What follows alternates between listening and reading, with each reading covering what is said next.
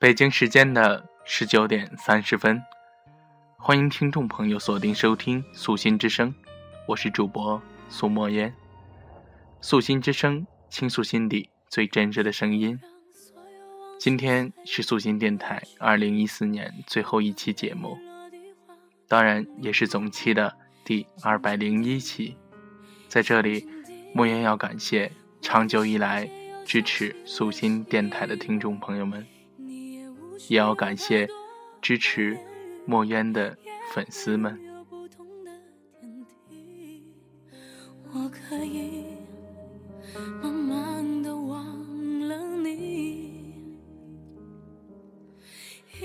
也许你已经离开了一个人很久，你已经不爱他了，但是有一天你忽然发现，你仍然保持着一些他的习惯。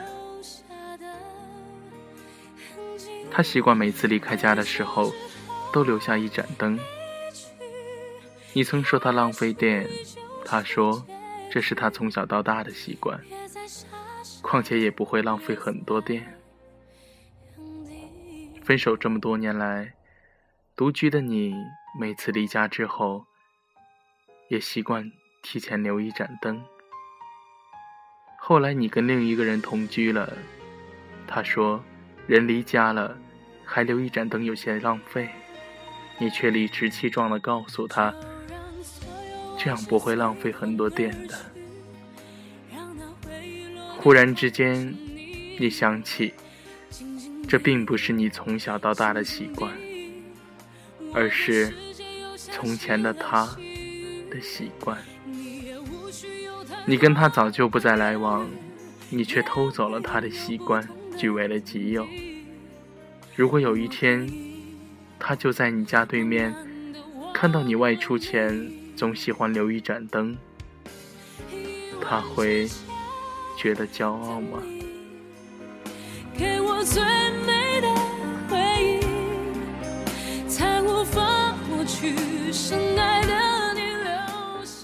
旧情人的面目早就模糊了，他们的旧习惯却留了下来。那些习惯，也许只是开易拉罐的方式、刷牙的方法，或者说话的语气，不知不觉间都变成我们的这些习惯。或许会留给另一个人。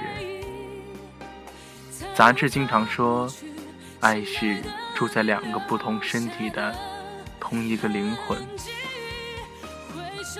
而我们也在不断的讨论着爱情，剖析着爱情，看着爱情的种种教程，研习爱情。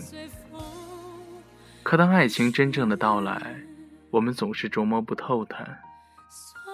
因为当爱情来临的时候，也许我们最先琢磨不透的是我们自己。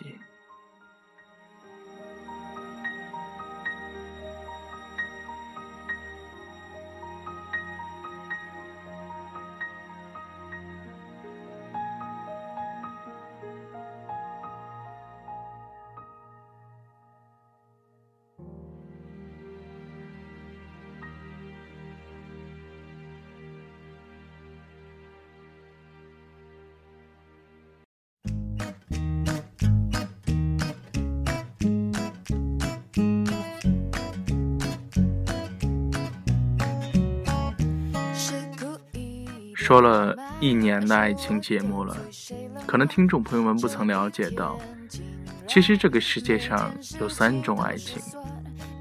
可能有人现在要问了，有哪三种爱情呢？接下来，墨渊为大家讲述三种爱情。首先是第一种，第一种是轰轰烈烈的，充满了艰辛、曲折和狂喜狂热。当然，第二种是珠联璧合式。为什么说是珠联璧合式呢？比如说，郎才女貌，或者说各取所需。大部分童话故事都在讲述这一类的爱情，比如灰姑娘啊、七仙女啊。啊，还有那个戴安娜和查尔斯，当然也有娱乐圈的谢霆锋和张柏芝。喜结连理之后，都过上了幸福的生活。但是现实里的童话，却往往非常的残酷。第三种爱情，可能就是王贵儿与安娜式的吧。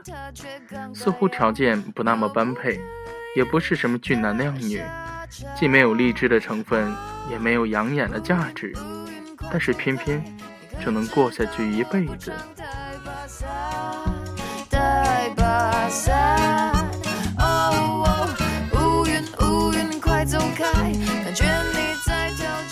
在电影院，在校园，在小吃街，在一茶一座，在街头巷尾，充斥着无数的情侣。莫言曾经真的不明白，这些没钱而且不美的人，如果谈恋爱，会谈些什么呢？他们在一起，确定是因为相爱，而不是寂寞吗？这姑娘香水味俗气，眼睫毛刷得粗糙无比。以至于把眼屎都晕染成黑色的了，但是她身边那个鼻孔特别大的男人，却还是这样充满爱意的注视着她。所以莫言觉得，应该还是有爱的吧。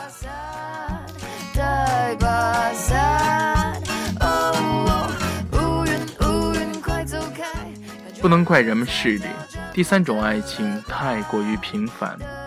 实在难以作为教材，对一个心怀幻想的少女宣传，有菜篮子提的女人是幸福的，其效果也许还不如对老虎宣传素食主义。于是我们的爱情观就被前两种给把持着，我尤其如此。很长一段时间内，我的爱情观是这样的：条件呢，最好珠联璧合一点。你有钱，我有猫，或者我有钱，你有猫。但是谈起感情呢，就要你侬我侬，惊天动地，不沾染一点世俗的杂质。还记得我对朋友们的爱情故事挑剔无比，我说没有联系你，说明他其实没那么喜欢你。我说陪你去吃廉价日本料理的男人。简直匪夷所思。我说，他既然不把你当唯一，就让他圆润的滚远一点，好吗？我需要的爱情是完美无瑕的。如果不是，我情愿去打篮球。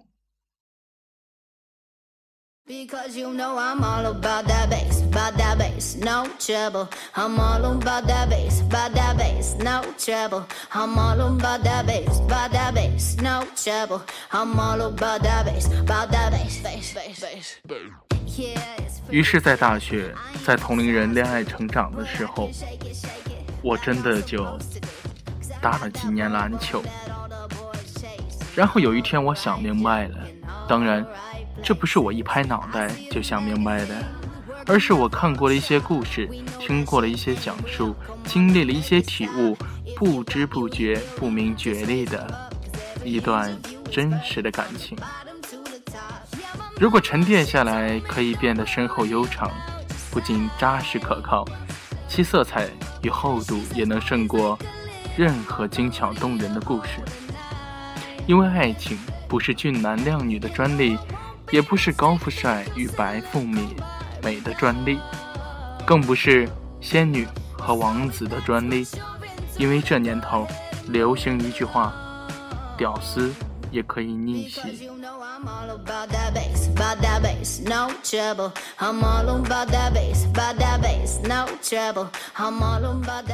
任何的普通人，只要能给心灵腾出容量去栽培，给予现实条件的土壤。用智慧和真诚去浇灌，这株名叫爱情的小植物，是可以花开茂盛、硕果累累的。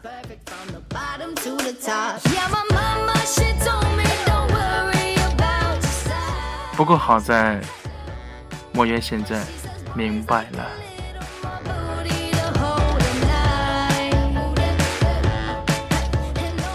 我明白，爱情有另一个名字叫等候。人生不仅仅是一场冒险，于千山万水间期待一次华丽的邂逅，也是一次耕种。春华秋实，经历一种安定与缓慢的成长。我也明白，爱情有另外一个名字，叫做取舍。就好比小孩子去海滩捡贝壳，这个游戏的意义不在于谁捡的大，谁捡的漂亮。哎，当然你们也不要说谁捡得快啊。其实真正在于，我们找到了我们自己喜欢的那一个，就细心的收藏，妥帖的安放，从此就再也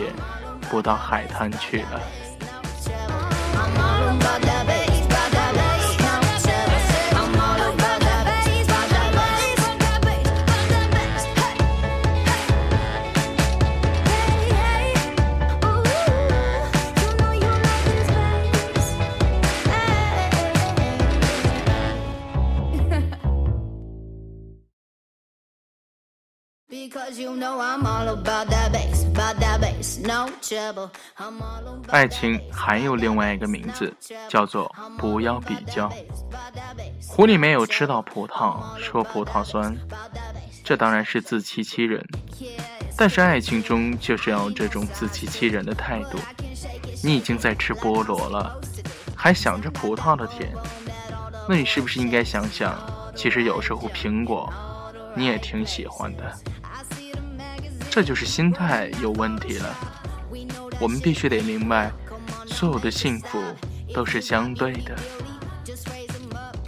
然而，爱情还有另一个名字，叫做责任。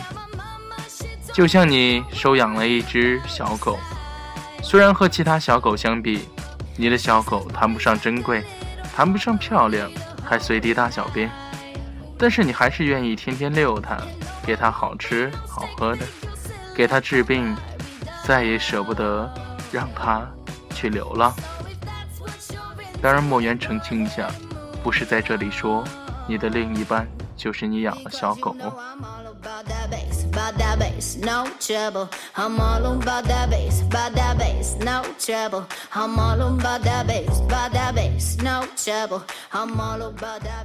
现在我仍然会为前两种爱情感动。然而，故事是给别人看的，而你的另一半却是你的。你的爱情埋的是你理想的种子，但是根植于现实。现在，我们最需要的是懂得拒绝，也更敢于给予。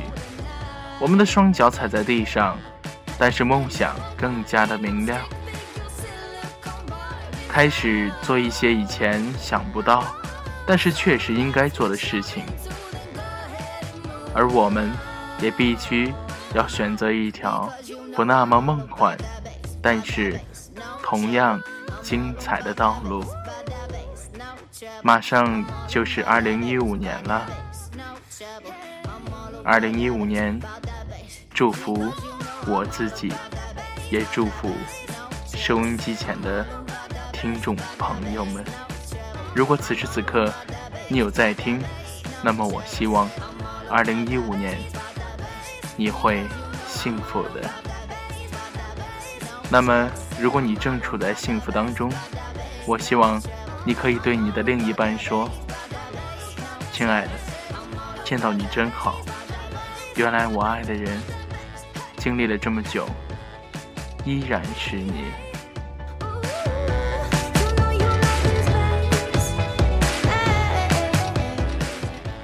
各位听众朋友们，我们二零一五年再见了。